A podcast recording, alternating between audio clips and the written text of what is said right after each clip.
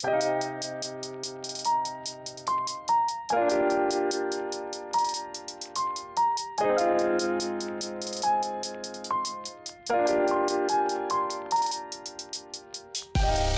迎收听跳岛 FM，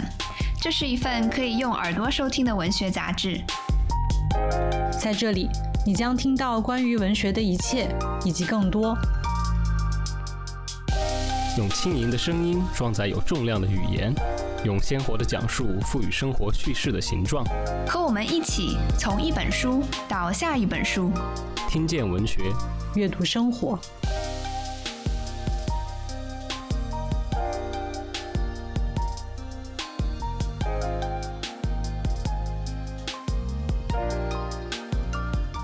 大家好，欢迎收听跳岛 FM，我是今天的主播于适。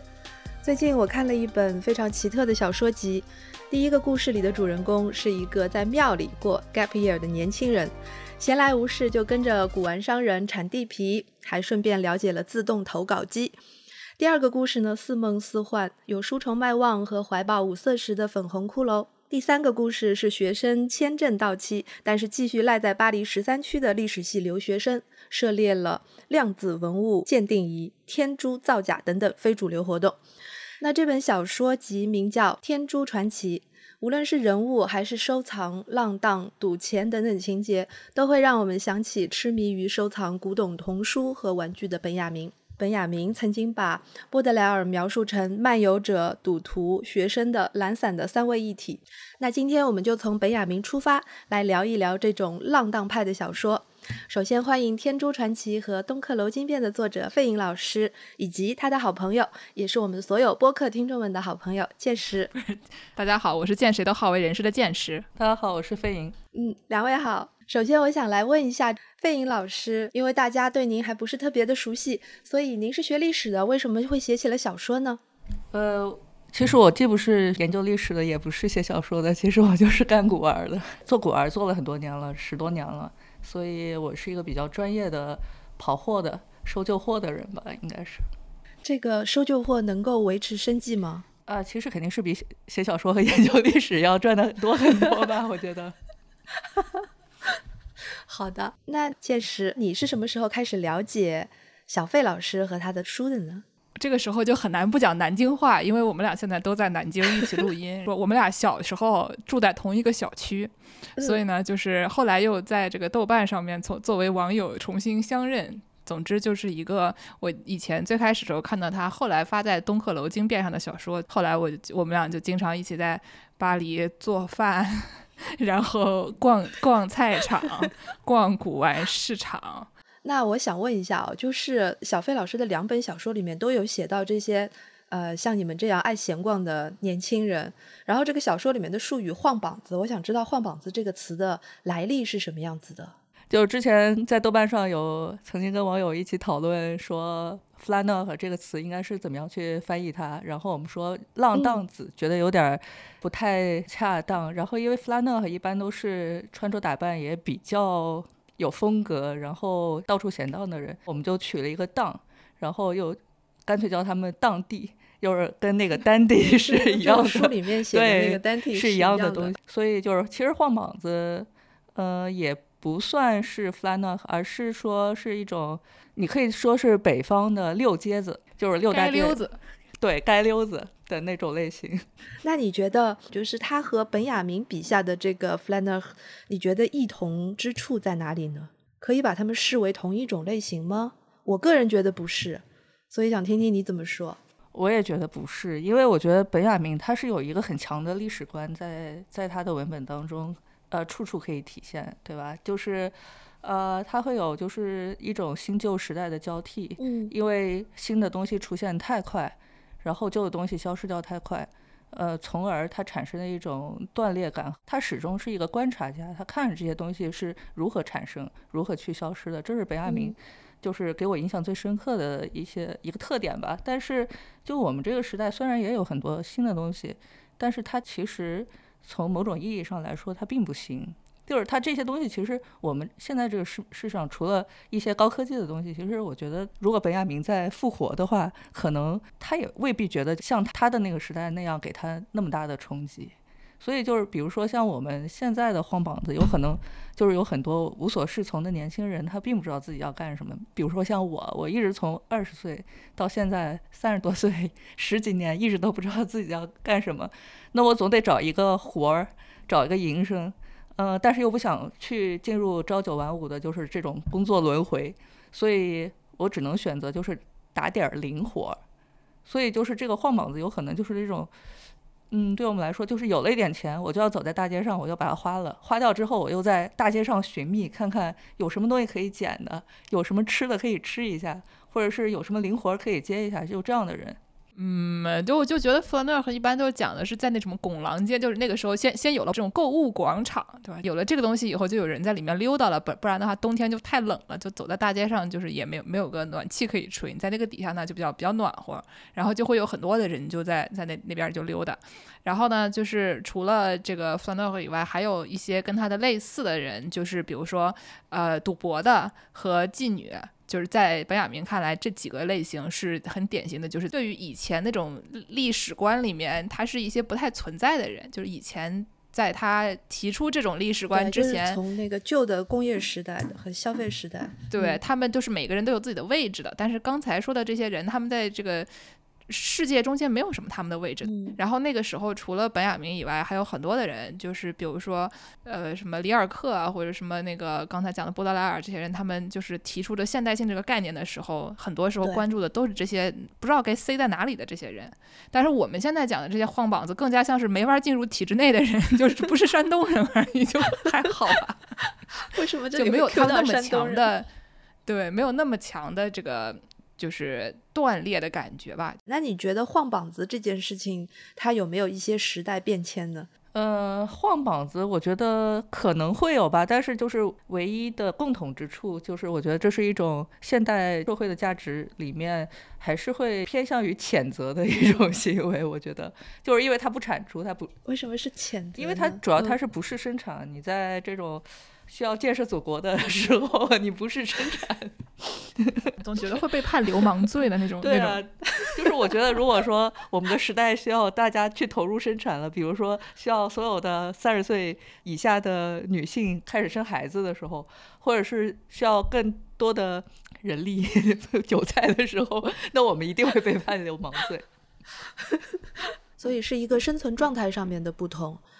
我觉得就是像那个波德莱尔他们那个时代，本雅明的那个时代，基本上是在一个巨大的社会和文化转型期的，呃，所以他们所关注的那些对象，他其实看的是像什么煤气灯啦、博览会啦。然后潮毛绒玩具啦、电影啦这一些新兴的事物，但是我觉得就是像小费老师在小说中提到的这些人物，就是浪荡的时候，他们关注的对象并不是这些特别特别新的社会现象当中的这些器物，而是一些老的东西。这个好像是他们的之间的一个区别。但是反过来又讲，就是本雅明自己也是一边搜罗就是老的东西，一边观察新的东西嘛。所以我觉得这里面有很多很有趣的这个共同点。那说到这个逛来逛去了，然后我就一定要讲到现在爆红爆红的一个词，就是 City Walk。你们两个听到 City Walk 的时候，都露出了这种很有耐人寻味的 笑意的表情。所以我想来问问你们，你们觉得 City Walk 算不算晃膀子？就是以前我心目中的 City Walk 是一个那种，就是在什么 Airbnb 或者那个 TripAdvisor 那种网站上面，他们会有这种一个一个，你可以报一个旅游团，然后报一个旅游团呢，这个是很常见的一种一种那种当地旅游活动。然后除此以外呢，它还有一些这种所谓的 City Walk，就是在城里边带你逛逛菜场，跟你说说啊这个地方有什么样的这个名胜古迹，或者说曾经哪一个有名的人，什么赛珍珠在这里啊，曾经比如说买过一条鲤鱼，然后呢，或者说这个呃你可。可以去那个做做做饭啊，这种这种活动，反正就是在我心目中，City Walk 是一个旅游团，就是一个主题旅游这样的一个活动。跟晃膀子相比，它是一个非常有结构的，就是它有一个明确的目的，绝对不可能是一个这种纯溜达的一个行为，不然的话你没法挣钱呀，对吧？一般这种活动还是作为一个旅游团，它还是挣挣钱的。对，我也觉得它是一个消费活动。然后其实它跟现在一些视频 APP 上推出像抖音这样。或者是小红书，他很想做一部分内容叫本地生活，就是和本地生活紧密联系的一种商业行为。你把这个概念炒红之后，他就可以去推荐各种城市里的路线，组织各种路线，然后以及就是搭配所有的消费场所的门票。做一个团体的一个报价，它其实跟建师说的差不多吧，就是旅旅游团项目类似的一种东西。嗯，那与此相比，晃膀子呢？晃膀子的人去的是哪些地方？看的是什么？消费的是什么？其实换网子的人，他他有一个一分钱都不花的一种 本事，本事。比如说像像我在北京的时候，有相当一段时间，我想写一个和平里地区的生活。那么我整天在街上晃，嗯，那肯定是要先去麦当劳里面要热水，因为北京是一个 完全完全就是没有地儿可以待的地方，就是街街边也没有长椅，呃，如果不在公园附近的话，就就很很可怜，呃，大商场里面也没有可以可以坐下来的地方，除非就是你要去去吃东西，所以你首先要去麦当劳里要热水，然后你要规划好你沿途会有几个可以提供热水的地方，或者是沿途有什么样的公厕。因为哪怕你坐在星巴克里面喝咖啡，你还是要在它旁边的厕所、胡同里的厕所、公厕去上厕所。所以你只要就是搞准这几个地方就可以了。每天呃消费控制在大约五十块钱以内就是一个胜利，最好就是一分钱不花。呃，气候比较好的话，就可以在地坛公园门口的长椅上睡觉。呃，气候不好的话，你就是一定得待着麦当劳。然后你待在麦当劳的时候，你会见到很多人，因为像一般麦当劳、肯德基、汉堡王。这样的地方，他会给快递人员设立休息点，那时候你就可以跟他们聊天，然后你就会发现，其实很多快递员在等单的时候，其实他们手上都在盘手串。嗯，那你然后你会发现，小学生进来，他们的手上也在盘手串。然后你的目标客户群都是在这群人里面。对，其实但是他们不是我们的客户群，但是你会觉得很有意思。对，还有一个很好的地方可以给大家推荐，就是汉庭酒店，就是所有的华住会系统的酒店的大厅都是很欢迎你的，就是他还会给你酒店免费的矿泉水，以及你可以看酒店大堂里的书。书，对我曾经跟他们交流，我汉庭的人就说，这个酒店里所有的书，他们也不希望别人就是拿走的太快，它是毕竟它是一个平价酒店。就是他们只要上架一些比较贵的书，立刻就被客人就是顺手牵羊的给带走了，所以他们就只能上一些那些很便宜弄来的垃圾书。但是我也大约大大约也看了四五十本吧，就是我大部分豆瓣上标注的书都是在汉庭酒店里看完的。我觉得我们这个节目应该 Q 一下他们。我要补充一下，就是我认识小费这么多年，他给我的建议一般都是停留在这个这个范围里面。十几年前在南京的时候呢，他跟我讲说南师大门口有哪些地方可以免费的晃悠，跟一些妹妹们聊天啊，对吧？然后呢，后来到了这个法法国以后，在在巴黎，我们就琢磨说哪家店的这个咖啡最不难喝，因为法国的咖啡都很难喝，然后呢又便宜，你在里面可以坐的比较久，然后小哥也不会来赶你。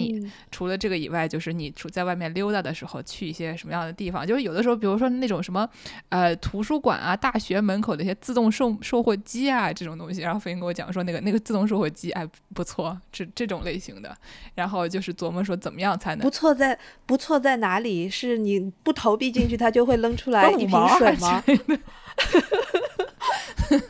对，然后还有一些什么，还有就是去去什么小公园嗦粉，这这个这个小说里面也写到了，那个小公园确实便宜，就是去的去，而且他去那里赌博确实能赚到钱，就是人跟人就是不一样，你知道吧？我只能看看，他确实能赚到钱。哎，对对对对对，这是我们接下去要探讨的这一部分，就是这个关于赌场的写的活灵活现。我当时就在想，小飞是有多爱赌，才能把这一段写的那么好？所以你是真的有赢到钱，对不对？嗯，对，剑师是我的赌博的证人，因为。一开始主要是发现那儿有好吃的，像剑士这么抠门的人，就是看到 看到这种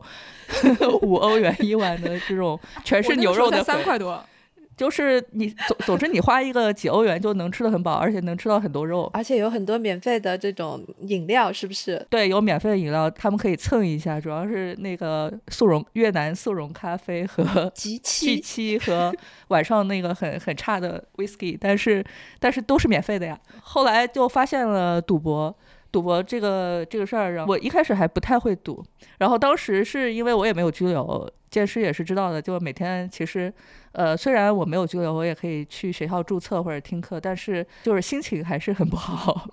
就是本来我是想跟剑师一样当一个学术星星，但是呢，但是就觉得就是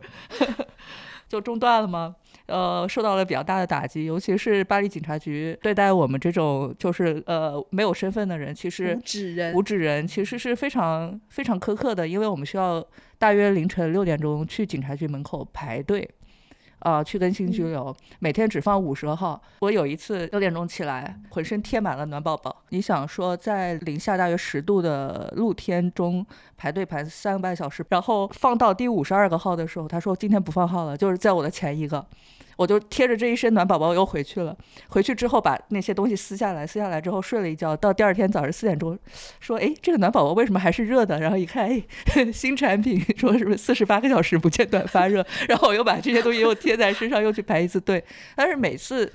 其实是为了。呃，为了这个身份的事情，跑了很多次警察局，至少有四五次，然后每一次都这样去排队，就是弄得人其实是非常沮丧的。然后到时候，当时我也就半放弃了，我就想说，算了，我也不要拘留了，我也不要身份了，反正我也可以去听课，我也可以去念书，没有问题。呃，那我不跟你打交道。我听到现在，我基本上能够明白为什么你跟你小说中的人物都毕不了业了。就是我觉得这个忙于赌博和这个吃饭其实是其中的一个方面。除了这个以外，还有就是我觉得这个写论文这种这种东西，它很大程度上它是需要你剔除这些边角料的。你得找出一个这个主旋律。然后呢，你这个主旋律，你不光是得找出来，你还得相信，并且就是把你整个的文章梳理成一个很精密的一套逻辑吧。然后呢，你可以说我因为什么什么什么事情，所以什么什么事情得出了一个什么什么结论，它的它得有一个很明确的主线。然后呢，就是像小费这种生活方式，这种整天在外面捡垃圾的人，你让他找出一个主线，并且相信这个主线是很困难。他整天在外面打一些支线，对吧？就是我们一般说玩一个像说巫师这样的游戏，别人都在里面兢兢业业的打怪兽，然后就是试图救自己的养女什么的，要把这个主线剧情打完，并且跟人谈恋爱。结果他就进去就是那里打昆特牌啊，从头到尾就在打昆特牌，这个剧情没有任何进展。所以就是有的人他就是喜欢支线剧情的人，你让。他去做主线其实是很困难的，我觉得这其实也是很大的一个原因吧。写论文的思维方式和捡垃圾的思维方式是很不一样的。我其实为什么刚才提到毕不了业这个，因为是剑师在给我们的那个提纲当中专门提出了一个很有趣的一个观点，说我们可以从小费为什么毕不了业，本雅明为什么找不到工开始聊这期话题。是不是本雅明自己的论文写的也很？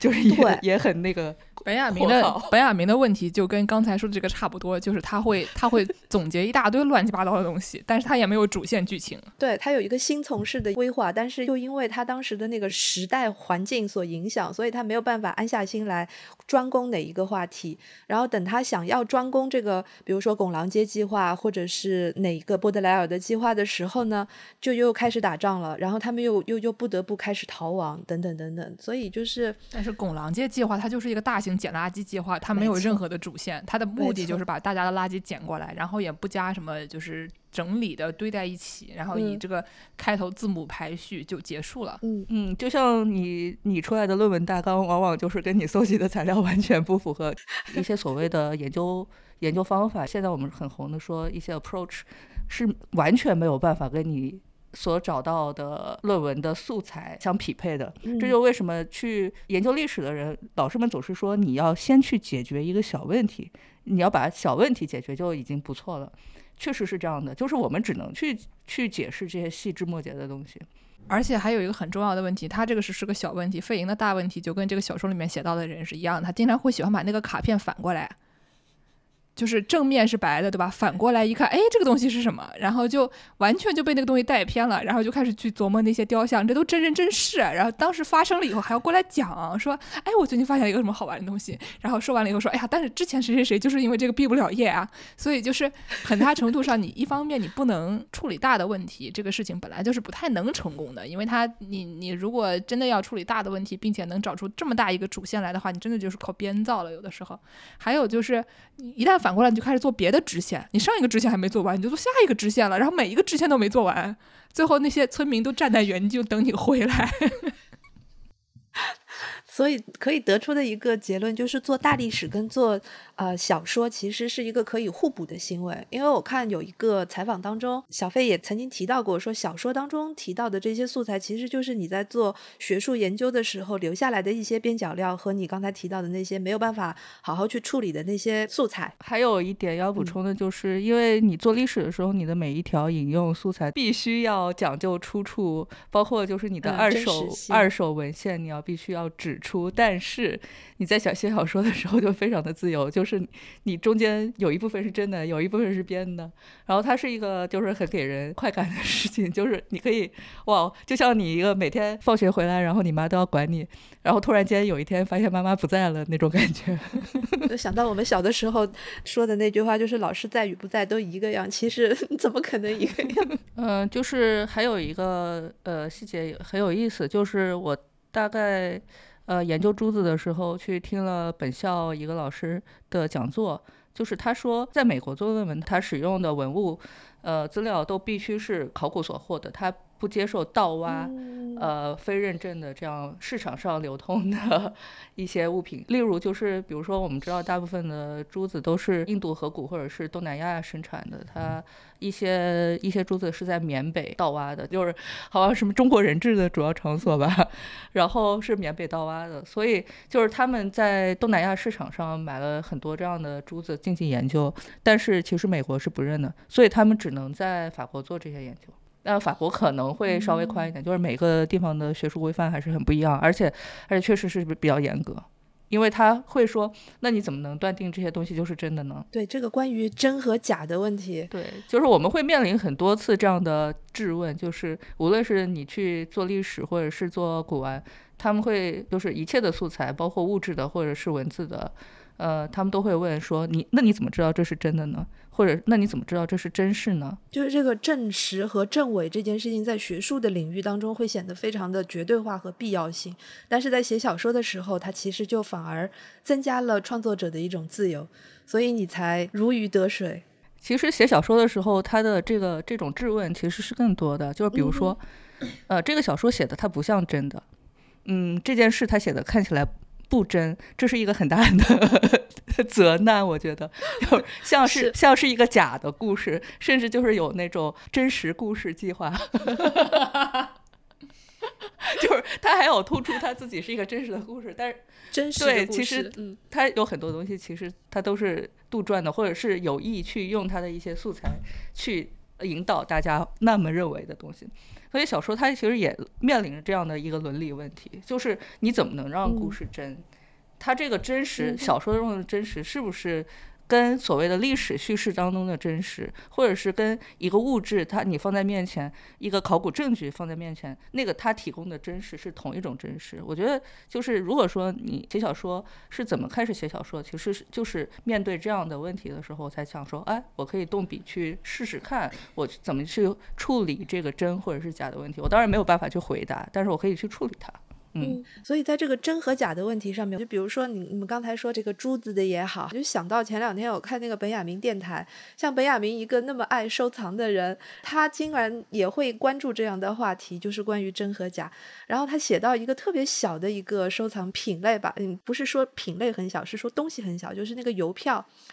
然后他就是说，全世界最擅长造假邮票的国家其实是比利时。然后那段我看的，我觉得，哎，这这段写的就就就很像是小说的写法。本雅明特别喜欢小的东西，他就是喜欢那个越小越好，就是恨不得就钻到那个时间的那个缝隙里边儿。对的。但是呢，具体这个小和这个时间的小或者历史上的小之间有什么关系呢？感觉又很抽象。但他喜欢收藏的东西都是一些小人儿的小孩子玩的东西。然后呢，这个个头小的东西和不重要的东西。嗯。但是具体是为什么呢？他自己其实说的不是特别的明确，因为这个人说话就是弯弯绕，对吧？他他他没来得及说清楚。嗯。就挺可惜的，就是本雅明那么早就就就唉。但是就本雅明的这些爱，他的这个，因为他是生活本身就特别的艰难的状况下面，然后他所收藏还有爱玩的这一些东西又不存在真和假之分。比如说他喜欢的这些古董的童书，就是从十四、十五世纪开始他收藏的这些童书，这些其实是不存在真和假的，尤其是在他们那个年代。然后你说，如果像当年呃同样的那个时代，茨威格，茨威格是喜欢收藏名人的手稿，比如说像那些作曲家的手稿啦，还有诗人和作家的手稿，这些其实在当时好像也不太会有造假。但是像造假这件事情，也就是在当代才会变得非常的夸张。尤其是我看《天竺传奇》后面那一段，就是讲到他们用糖等等等等各种方式来做这个珠子的时候，我就觉得叹为观止。我觉得造假本身也是一门艺术啊，这个为什么没有人这样觉得呢？所以，小飞是不是有什么想说的？你在那边笑。嗯，其实造假它古已有之。你知道宋代的人去仿造汉代的玉器，清代的人去仿造宋代的玉器，采用的方法都是用低温油炸。就比如说低温油炸，就低温慢煮型。对，呃，的。对，那比如说怎样去分分辨？呃，从古到今不同的低温油炸的表现，就是看低温油炸上面会不会它有其他的痕迹。比如说，我们看宋代的低温油炸，我们叫做提油。哪个提？就是提起的提，提油。它是为了造那种汉代玉璧上出土的玉璧上的那种红色的，因为氧化呃铁离子进去，然后形成的那种沁色。或者是水银进入玉器之后，它的黑色，所以呢，宋代时候为了就是模仿这两个，就用呃油炸的方式啊，做出这种颜色，把颜颜色给炸进去。嗯。那么现代的油炸和宋代的油炸又有什么样的区别呢？就是宋代的温度比较低，现在温度会比较心急一点，然后它的边缘会出现一根细细的线，线上面会有像锯齿般的痕迹，就是现代的油炸制品。但是民国的油炸。民国的油炸又有不同的风貌。民国油炸，它会把所有的就是玉都炸得非常红，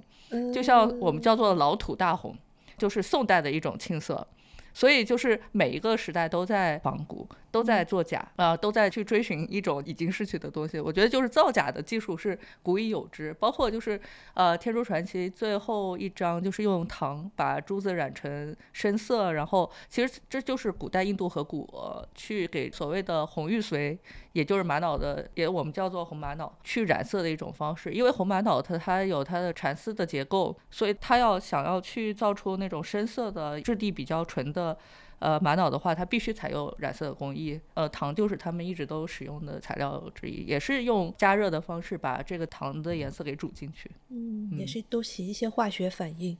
所以就是如果说造假它是一脉相承，它是有历史的。在你经历的这些捡漏的过程当中，有没有发生一些什么真实的故事，让你觉得特别感慨的，或者说找到一个？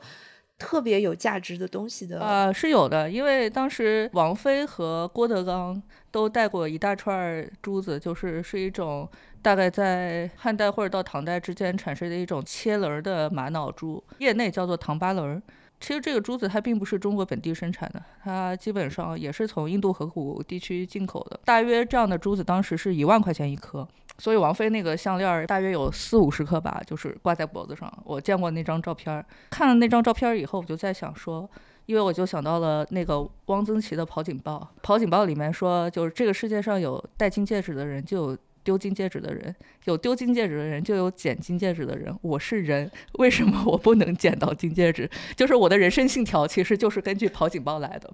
啊，那我是人，为什么我就不能买到？尤其是这像这样的珠子，一定是国外生产的，为什么国外的市场上就碰不碰不到呢？我大概当时翻了一倍的页面吧，差不多翻了好几百页，呃，查了很多很多，终于在一个很小的卖家那儿看到，他是美国卖家那儿看到有一串，一共有十六克，嗯，当时它的标价是一百美金，我就在易贝上跟他砍价，砍到了八十块钱，但是我让他用。FedEx 给我寄过来，大约也花了几十块钱。呃，我记得当时还是感恩节，我就说能不能给我一张清晰一点的照片？他就说，就是老兄，现在是感恩节，我没有空用你们那种 iPhone 的手机给你拍一张清晰的照片。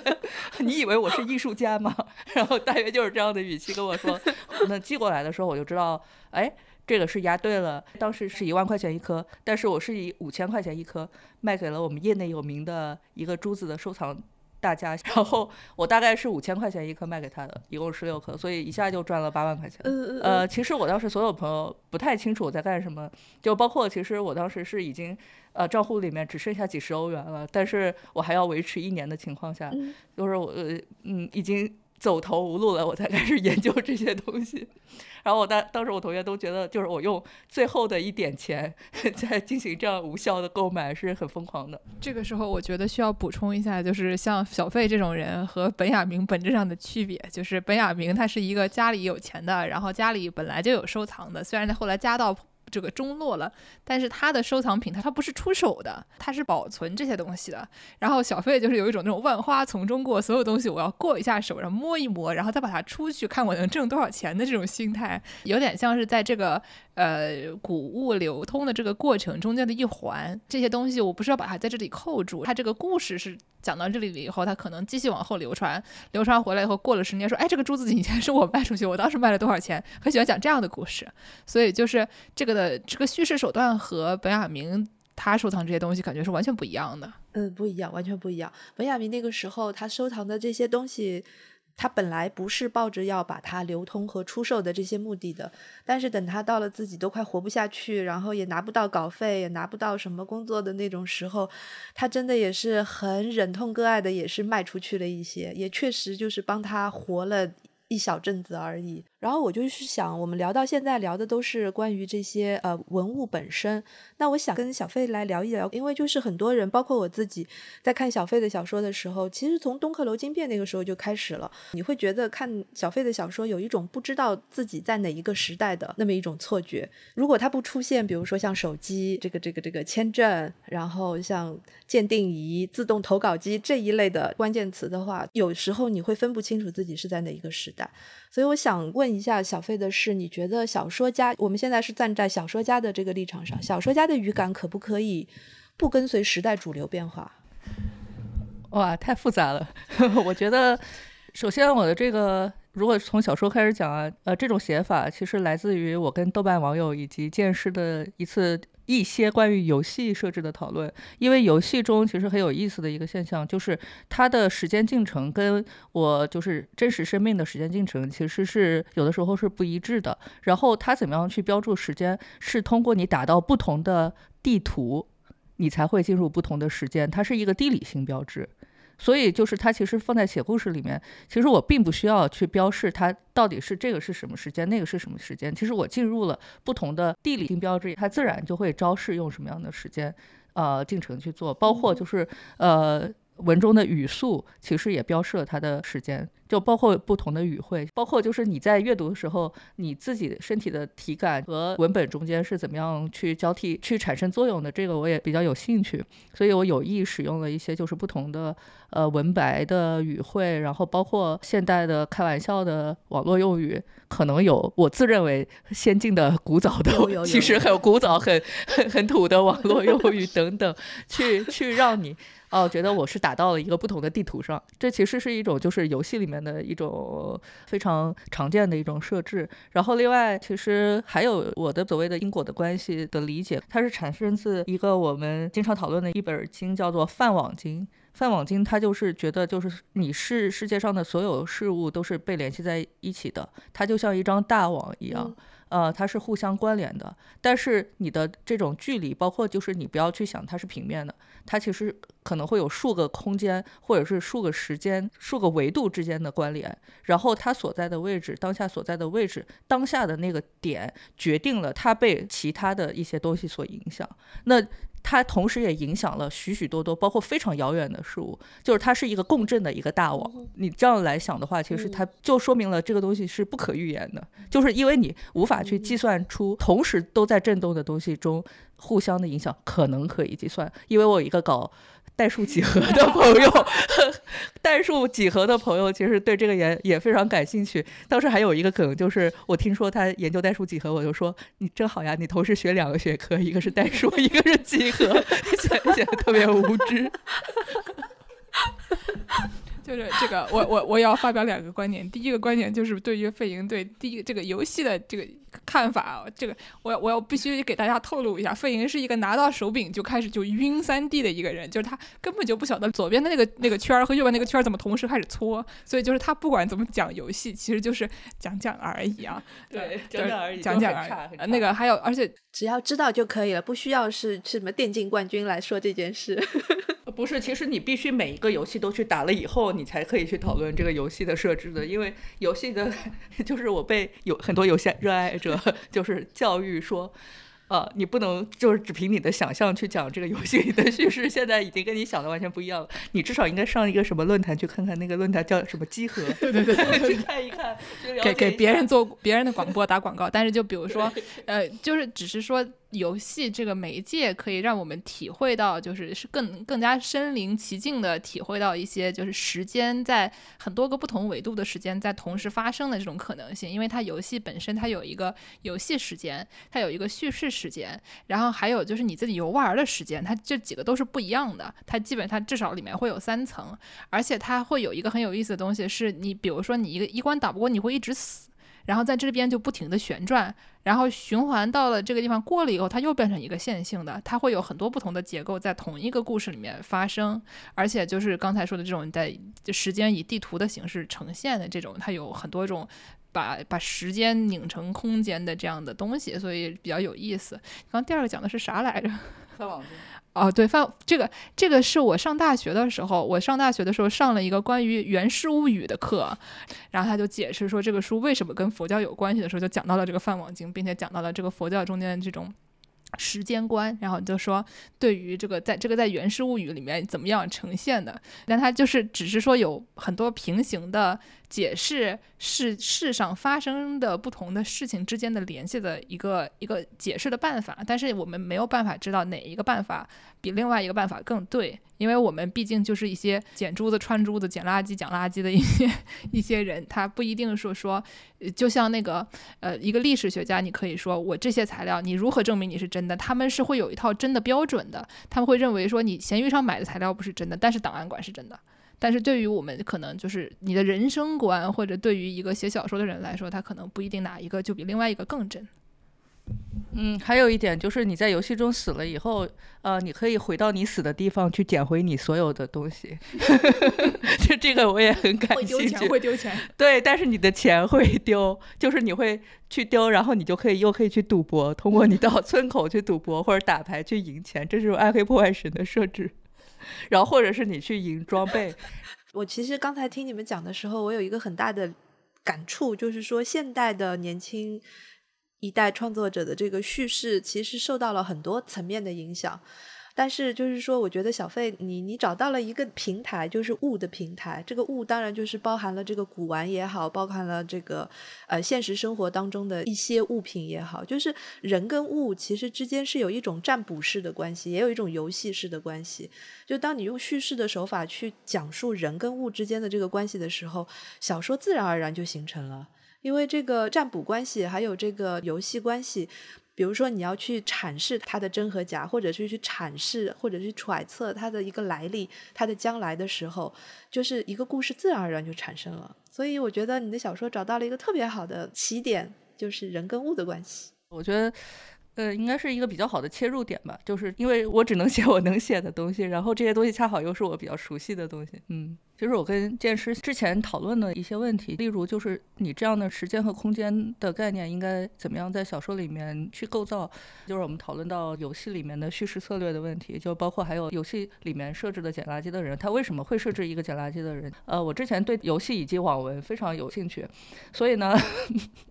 其实我是一个，我非常想写一个网文或者写一个呃地摊文学式的东西。地摊文学和网文的不同之处，就是我我我从这个方面先讲一讲。呃，地摊文文学和网文的不同之处，就是地摊文学它以呃男女私密之事、一些秘闻、一些丑闻。为主，然后网文它是完全不同的一种方式，就是它会有一个更大的像一个数据库一样的东西，就像电视一样，就是网文里面的所有的梗，它都可以进入一个数据库，包括它的所有的套路都可以进入一个数据库，它是在一个非常庞大的数据库里面进行拼贴的一种游戏。只是说我我采取的是哪些哪些素材罢了。就是网文里面它一定是要玩梗，所以我当时是想去做的一个东西，就是其实想通过小说完成的，呃，或者想要去实验的是有很多东西它到底有没有所谓的原创性，就是因为你去跟网文在网文时代去讨论网文的原创性，其实是很没有必要的事情，就像跟 Chat GPT 去讨论原创的问题一样。对，其实其实是没有任何区别的。包括我觉得就是当代所谓的中国原创的严肃文学，它跟网文之间到底有什么界限？其实它没有界限，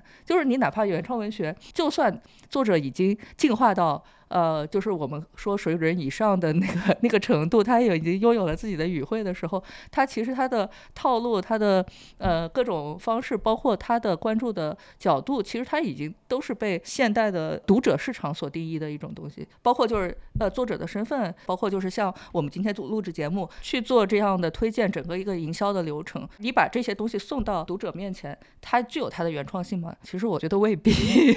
所以我我在小说里其实讨论的。其实有一些讨论这样的问题的意识。其实我就是想用这些梗，里面用了很多很多前代文学或者说我们当代东西的素材去做我的第二篇小说《反景》。其实它里面用了很多文本，包括典故，其实都不是典故，而是就是细说的一种文本类型。比如说像像。嗯，鲁迅的绍兴写绍兴戏，比如说像张爱玲写绍兴戏，呃，比如说像唐鲁孙，比如说用了大量的废名，我就觉得这是这对我来说，这是我们所谓的 原创文学中的一种玩梗。为什么网网文你可以玩这样的梗，原创文学它就不能玩这样的梗呢？比如说，我就发现一件很可悲的事情，就是其实大家都识别不出。就是可能是我的读者不够多，还是怎么样？说明了一个什么问题？就是大家其实读现代文学都是没有读全文，或者是没有读全集的，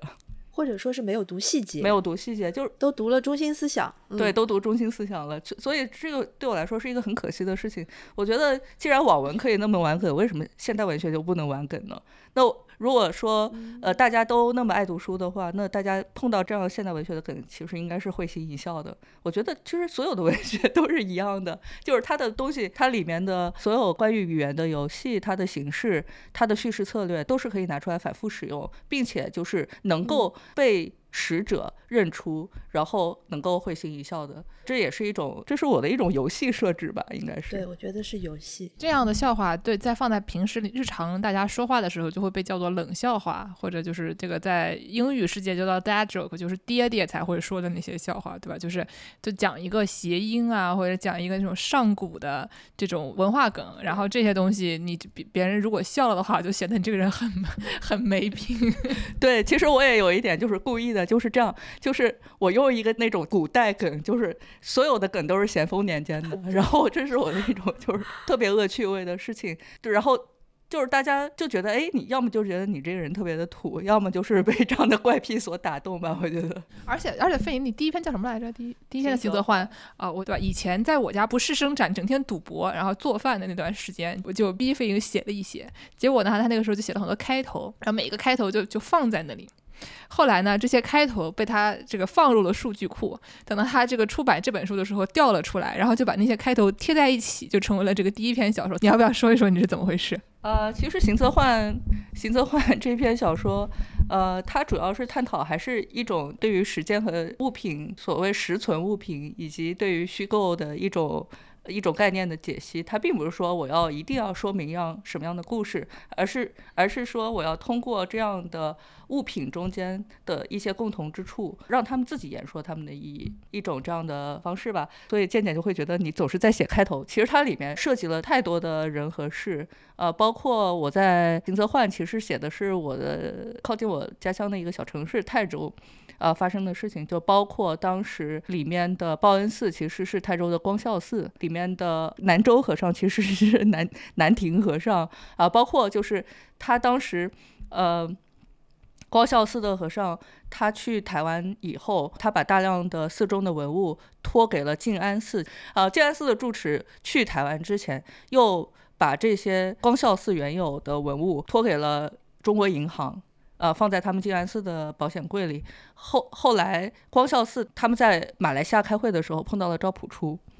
呃，他们就向赵朴初呃提出要求，说我们要重新发扬这样的就是宗教传统或者宗教文化的时候，那么光孝寺是否可以重建？那重建光孝寺的时候，他们就申请再把这些东西拿回来，其实就是写了写了很多类似于这样的故事，但是我又没有办法去。就是我觉得我没有办法，也没有必要去把它说的那么的 明显，所以他看起来就特别像一个开头。对他之前故事看起来呢，就是因为毕竟这个费宇写的东西都有点有点搞笑，然后就看起来你觉得，如果他知道背景是一个这样的故事的话，你觉得哦原来是这么一个故事。你不知道的话，就有一种像那个留学生回国之前就互相在大家之间转手托付的那只大同电锅。就一开始他现在一个什么台湾学生手里面，然后他要回国了，这个电锅怎么办呢？就可能给一个这个大大陆学生，然后过过一段时间他可能又。又给一个什么香港学生，然后这个大同电锅最后这个台湾学生又回来了，问他说：“我的我的电锅还在吗？你能还给我吗？对吧？”就是他总有一种这个有点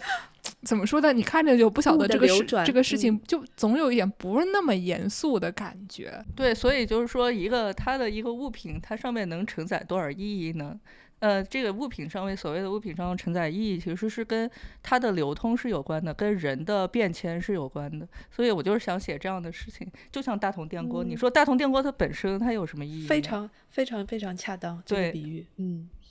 不管是幽冥钟，还是一个石碑，还是一个佛像，跟大同电锅本质上在物的流转上面是一样的意义。对。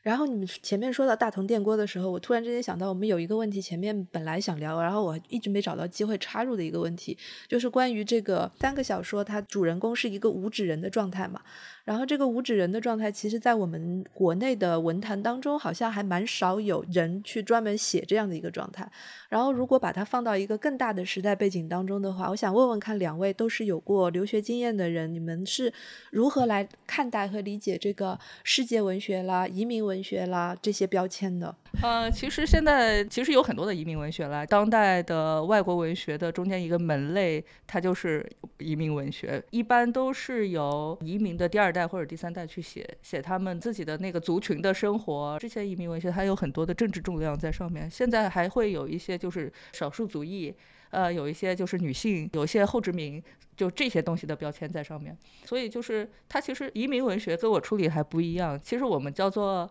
流民文学，我觉得就是 从流流氓文学到流民文学，对，叫流民文学，因为就是确实是没有多少人去写这样的话题，因为你你基本上如果说华人去去写那种在海外的生活，其实是抱有一些虚荣心去写的，叫。一般理论上来说都会写成像呃纽纽约情文这样的东西，我觉得，我就不吐槽了。然后呃，他会有一点就是高华气质，他不会说哎我在我在国外国外混得很差，呃，甚至其实你去现在当代有海外背景的知识分子回到国内，其实他们在国外是拿到文凭的，他们没有经历过颠沛流离的生活，他们没有说。可能也会有擦桌子、洗盘子或者打工之类的经历，他但是他们不至于，就像就像我一样，就是有那么长时间没有拘留，呃，他们不会遭遇这样的事情。那么就是这个这个东西确实是不太不太有人来写，呃，一般都是写的是啥？我觉得我写的就是一种状态。我比如说我马上要写一个新的小说，呃，叫做《一九九零年代的写作爱好者》，呃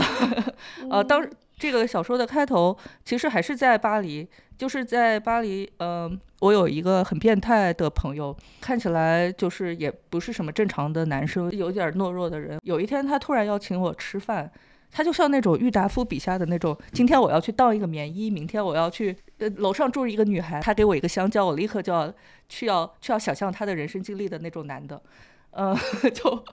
啊，非常的猥琐。呃，他就好像三天没有洗头，他就说。呃，费颖，我要跟你说一件事，呃，你会不会处理法律文书？我说什么叫法律文书？他说我打拳的时候有一个师兄捅了人，所有跟我一起打拳的人都是没有拘留的人，所以就是打拳的师傅就问我们留学生说能不能帮他处理那个法律文件，所以我才知道就是有一群，当时我还是有身份的，我才知道有一群所谓的无纸人是在那儿，在巴黎的三区的一个教堂里。那个白天白天那个教堂做弥撒，晚晚上那个教堂就椅子就挪开，然后所有人在那儿练太极拳，跟一个呃咏春还是什么师傅练太极拳。为什么要练太极拳呢？是因为他们要去报考去当外籍军人，参加法国的外籍军团，这是他们能够拿到居留的几种途径之一。那我爸就跟我讲说，因为我想去调查。我就说，那我也去打个拳。他说，你要去学拳，你去找我的另外一个朋友，他也在巴黎，他原来是南京监狱的一个一个警卫，这样。然后他其实是真的会打军体拳的。如果你想去学的话，你就去学。于是我又去找到这个军体拳的人，呃，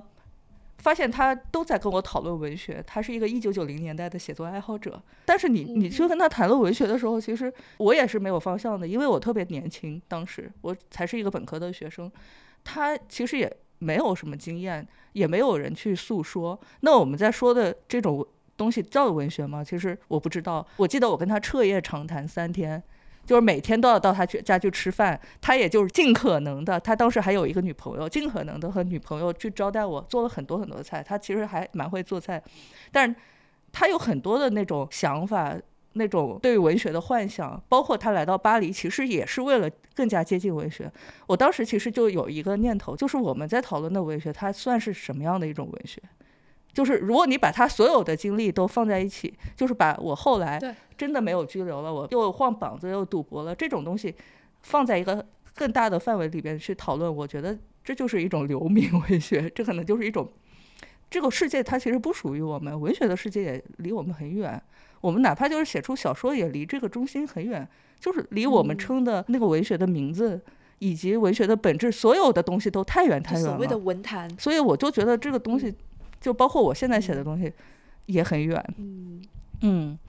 就是呃，我们研究的这种所谓的移民文学，它很多程度上也是这样，就是边缘人不属于这个中心的这些这些人，没有学历的人。你想想象一下，一般的移民，他们都是，比如说他们可能不是这个母语的，他的这个语言怪怪的，哪怕你的这个，比如说你是罗马尼亚人，你德语非常好，但他就要写一些怪怪的德语。大家经常会讲一些那种什么洋泾浜这样的话，对吧？就是就是他又有混一些。普通话又混一些可能什么外国话，然后又混一些什么，比如说上海话啊这样的东西，就移民们大家就会讲一些这种有点哪里都来一点的这样的话，然后呢，就他会在这个文学作品中间体现出来。一方面是这种语言的复杂性，尤其是在欧洲的话，就是大家用的这个字就是都是欧洲的语言，但是它在写出来的时候能看出来很明显的区别，就是能从这里面看出一些边缘性，然后还有一些就是大家讨论的问题，比如说这些身份的问题，它可能并不一定会在呃你的故事的主要的情节里面出现，但它。可他是没有办法避免的，哪怕他他可以讲一个爱情故事，或者说我小时候在一个工厂里面上上班，我是怎么样去了大城市柏林的。我想想象一下什么那个赫塔穆勒，虽然一般大家不把它当做什么移民文学，但他其实是一个在这个身份上面受到多重压迫的一个人。他爹是纳粹，然后呢他在罗马尼亚的乡村长大，就是当时是共产主义嘛，就是罗马罗马尼亚里面，然后就结果你一方面一看你是外国人，有一小撮德国人住在那里，然后又是纳。粹，大家肯定恨死你了。然后就是，就你两两方面的这种这个身份，又是少数族裔，又是这个 历史的罪人。然后你在这样的地方就如何生存下去？哪怕我们现在有很多种不同的移民文学的呈现方式，有的是一些很就是飞云刚刚说的有点高华的那种那种人吧。然后呢，有的时候是一些可能就是真的在。呃，需要去学军军体拳才能加入法国国籍的这些人，但是其实我觉得大家都有一些类似的问题，就是哪怕你是高华，你可能就是在在那个做 H1B slave，就是拿一个为了拿工签，你不得不做自己不想做的工作，然后一辈子在那里做这个工作，排排期排多少年拿个绿卡，就很多时候你会怀疑我我到底在这里干什么？就是各种各样的，大家都是有一些这种被边缘化，没有办法做自己想做的事情，没有办法加入主流的时候，这。这些这些问题还是挺挺常见的，但是它的呈现方式可能非常不一样。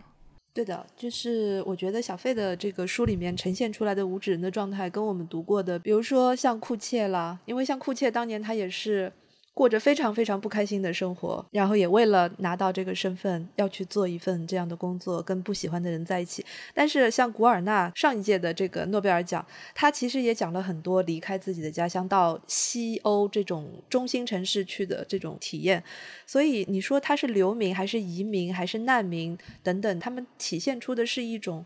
集体性的，或者说越来越多的普遍性的一个全球化的动态，是人本身的一种动态。然后写作的意义可能就是说，是每个人、每个作者他会写出这种不同的状态。就像刚才剑师说的，有的人可能就是写出的是一种苦痛、苦痛的一种经验；有的人可能就直接把它带到了一个政治背景上面。然后令人非常惊喜的就是，像小费这样的写法，它是直接带到了什么呢？带到了超脱了时代、政治等等这些这些大的话题之外的一个人与物之间的最本质的一种关联。而且老实说，我觉得看小费的小说，我我得到的幽默感远远的要大于他本身应该有的那种艰苦的东西。就这个也是很奇妙的。这个关于就是这种幽默的，又不能叫苦中作乐吧，但是就觉得是种很自得其乐的东西。嗯，这个应该是性格所带来的吧？我觉得应该是 个性的问题。而且主要是南京人讲话，有很多时候你一张嘴一张嘴，大家就笑了，还是啥？就是天津人也是，一张嘴大就笑了。所以就是没得办法，大家都希望你讲点搞笑的不？你不要再讲那些惨兮兮的事情啊！对呀，嗯，我我看到我看到你写那个就是剪头发的那个越南阿姐，我就觉得实在是太又荒唐又现实又好笑，又很苦中作乐。就是剪头发剪到刀刀法比较顺了，就去帮人家开双眼皮了，这个真的就是太绝了。啊，对，其实我本来还想写我的好朋友怎么去卖假发的，然后这卖假发的 其实更好笑，就是我们的朋友 Naga，就是在我的上上一本《东克劳经典》里面的主人公 Naga，他呃换了肾以后，他就要去找活干，他其实是也是无纸人，因为也黑了嘛，然后有一天他很兴奋的说接到一个活儿，人就去就去了，他是一个光头，然后回来以后。备受打击，我说你你你你你你怎么了？他说，哎，费莹，我问你说，有你有见过光头卖假发可以卖得好的吗？我我说你怎么卖？是是批发呢，还是零售呢？如果零售，你就不要卖了，因为我觉得不太可不太现实。我说你去卖裘皮可能会比较好，然后还有金链子，还有金链子会比较好。然后他就又卖了一个星期，又过来了说，他说我现在已经成为一个假发的研究专家，因为他是研研究，其实他的博士论文写的是就是中国呃近代的经济问题，他研究山西票号。我说天哪，你是从一个巴黎的山西票号专家变成了一个假发专家，你跟我说说看。他就说说你知道吗？我假发有三种。一个是人毛，一种是马毛，一种是人造人造丝。我现在一摸就能摸出来它是哪一种。还有说费莹，我现在要为你的小说做一点贡献。后来才有了中国城，他就去中国城里的一个呃协会叫方圆协会去打工。那方圆协会就是组织一些法国人，组织一些中国人，做一些就是文化之间的桥梁。但是很明显 就是骗人的。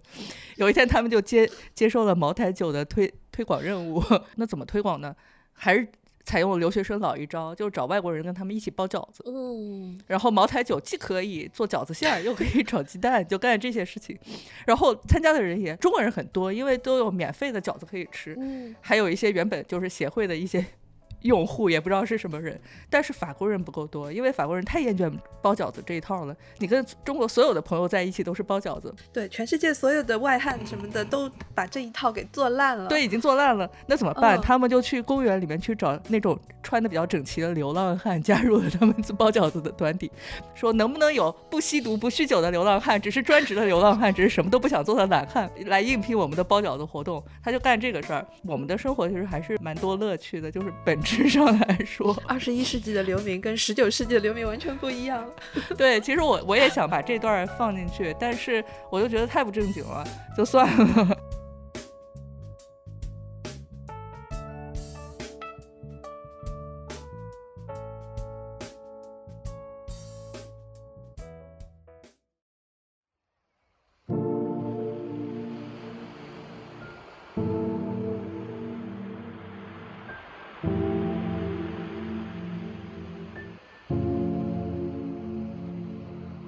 大家好，我是跳岛的策划人广岛。在跳岛三周岁之际，我们和全国的百家文艺空间联动一起过了个生日，进入到很多线下空间与大家实地见面。接下来的这一年，我们会在每周五的节目里为大家介绍一家独立书店，用网络电波为岛民在现实生活中的书店探险提供指引。今天为大家介绍的是来自杭州的牡蛎书店，这是一家以文学书为主的小书店，坐落在城南复兴路一带。店内供应咖啡、茶和巧克力。通过公众号、微博“牡蛎书店”，可以 follow 他们最新的动态，回顾之前的好玩活动。我们向牡蛎书店问了三个可能很多岛民都会想问的问题：为什么会选择开书店？因为不想上班了，想做自己喜欢的、能做主的事情。为什么叫牡蛎？一方面，因为狄更斯写在《圣诞故事集》中的那句话。另一方面，因为牡蛎外表丑丑的，却可以孕育出珍珠。虽然书店其貌不扬，但希望读者能在其中发现宝物。为什么会选址在城南复兴路这里？因为离家近，离地铁站近，房租合理，环境也很安静。那除了卖书，牡蛎的伙伴也在努力办一些真正有内容的活动，推荐岛民们到现场去玩，感受藏在牡蛎里的真心和大家温和外表下的力量。